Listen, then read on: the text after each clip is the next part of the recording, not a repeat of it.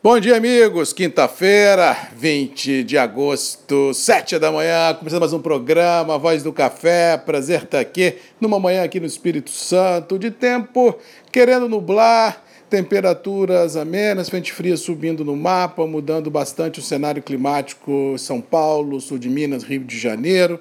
Massa de ar polar que chega no sul do país muda drasticamente a realidade dos fatos, mais longe do que disse aqui ontem, daquele cenário apocalíptico que muitos estavam apregoando em alto e bom tom de neve nas capitais do sul do país, neve em São Paulo. Quer dizer, isso aí realmente não deve acontecer. Podemos ter sim temperaturas temperaturas abaixo de zero nas serras gaúchas, serras catarinenses, em alguns altiplanos aí, mas nada que venha, na minha humilde visão, a impactar o cinturão produtivo do café do Brasil. O que podemos ter no sul, ainda talvez no sul do centro-oeste, são temperaturas baixas, mas assim, no nosso caso específico, no nosso mundinho que é o café, não vejo qualquer tipo de trauma que possa assolar lavouras ou tirar o sono dos produtores, muito pelo contrário. A grande parte do cinturão produtivo do Sudeste, principalmente no Cerrado, no Triângulo Mineiro, em grande parte do sul de Minas, ainda convive com temperaturas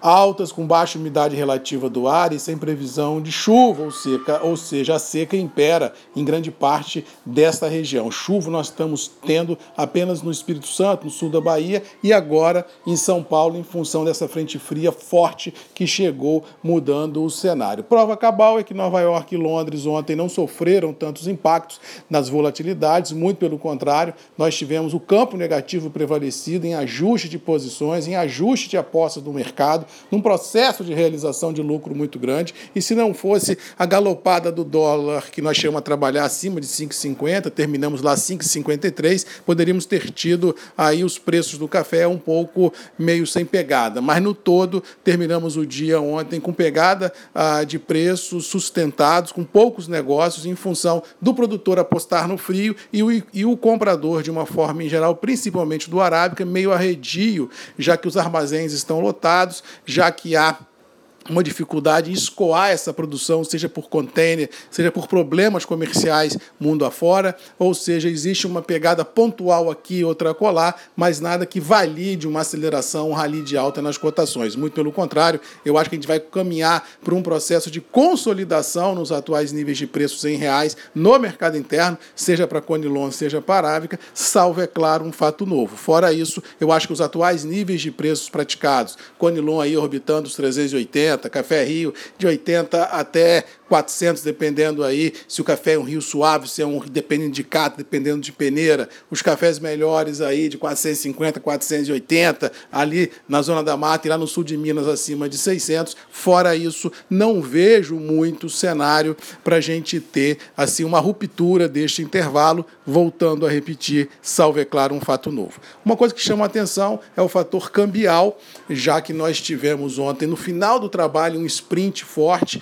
à noite o Banco Central americano soltou algumas ah, indicações de sua preocupação ah, no que se refere à recuperação econômica americana. Diz que por lá a recuperação só virá quando tiver sido domada a pandemia e com um medo muito grande de que essa recuperação da economia está sendo calçada em grandes endividamentos da pessoa física e jurídica. E se não houver, de fato e de direito, a aceleração econômica que muitos estão esperando e houver a ruptura econômica, ou seja, as empresas quebrarem nos Estados Unidos, todo o sistema financeiro rui junto. E isso não sou eu que estou falando, não, tá, gente? É o Banco Central Americano, a maior autoridade monetária do planeta. Ou seja, os caras estão preocupados com o futuro de médio e longo prazo, a prevalecer uma, uma, uma demora maior na na pegação no tranco da economia americana e no alto grau de endividamento das pessoas. E com detalhe, no Brasil o cenário é muito parecido.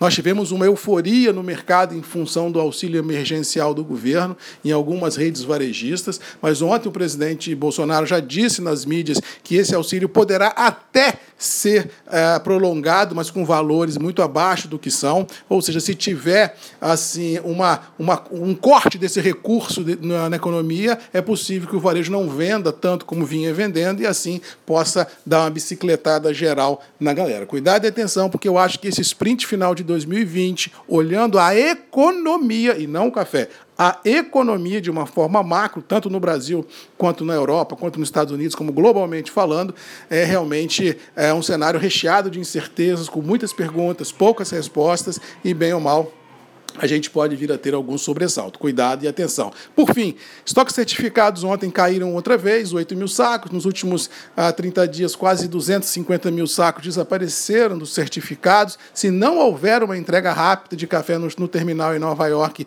o setembro e o dezembrão vão entrar em squeeze, porque se romper 1 milhão e 300 mil sacas de café, isso entra em espiral de baixa pelos volumes gigantescos de contratos em aberto que nós temos na Bolsa. Acho que na Bolsa o mercado pode pode dar susto em muita gente. Eu acho que o campo positivo poderá prevalecer, mas aí fica aquela história: bolsa é uma coisa, mercado físico é outra, porque os diferenciais se alargam, ou seja, quem está operando na bolsa, a gente pode ter um sprint aí. Agora, no mercado físico, já que os diferenciais sempre alargam quando a bolsa sobe com muita veemência, eu acho que está mais ou menos precificado dentro das suas possibilidades de curto prazo, tanto para Conilon, quanto para Café Rio, quanto para Café Duro, quanto para Café Finíssimo. Finíssimos. Não vejo no sprint assim de 20 dias, um mês, nada que faça mudar esse cenário, salve é claro uma catástrofe climática, salve é claro uma loucura cambial ou salve é claro um fato novo que ninguém está esperando. Que se tiver, se o mercado continuar do jeito que está aí, o mercado está no preço, vai, vai continuar nessa mesmice muito grande. Mas vamos ficando por aqui, desejando a todos uma boa quinta-feira, que Deus nos abençoe. Lembrando que nós temos um encontro marcado sempre comigo, Marcos Magalhães, a voz do café, Todos os dias, sete da manhã, grupos de redes MM, ponto de encontro desse Brasil verde e amarelo, tão bonito que com certeza vai continuar dando certo. Beijo, um abraço, fiquem com Deus e até amanhã. Tchau!